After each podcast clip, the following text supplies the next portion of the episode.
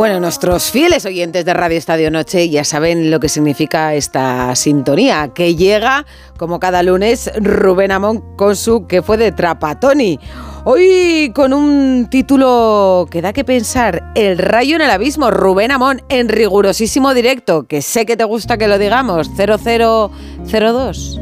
Rocío Eduardo, resulta siniestro que la presidenta Ayuso y el presidente del club, Martín Presa, vayan a aprovechar el centenario del Rayo para demoler el estadio y extirpar el equipo a la periferia por razones supuestas de modernidad y de seguridad.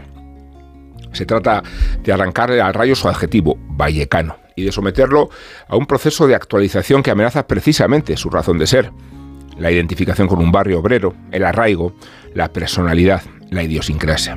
El destierro no sería el inicio de una nueva época, sino la incertidumbre de la próxima, el Rayo jugaría siempre fuera de casa. Y lo haría sin referencias, sin el muro donde se inmolan los rivales, sin los balcones VIP de los edificios aledaños, sin el aroma a marihuana, sin las escrituras del payaso Fofó.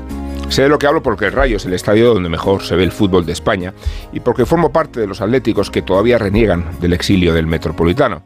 Y no es que comprenda las razones del presidente Martín Presa, es que me desesperan cuando sostiene que al estadio le faltan zonas VIP áreas de hospitality y parking de directivos.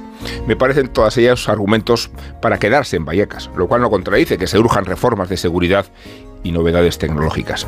El rayo carece de venta online, por ejemplo. Quizá por ello nunca se llenan las gradas del todo, aunque se abarrotaron desde luego, igual que césped, cuando actuó Bob Dylan con un telonero llamado Santana, Santana, en 1984. 40 años después de aquel alunizaje, el Rayo no solo se está jugando la categoría en una crisis de malos resultados, sino que es víctima de la especulación política, urbanística y la peor de todos, especulación sentimental. ¿Qué diría Trapatoni? Diría Trapatoni que cuando hay business, las razones de la cartera prevalecen sobre las razones de la conciencia. Gracias, Amón. El lunes te escuchamos.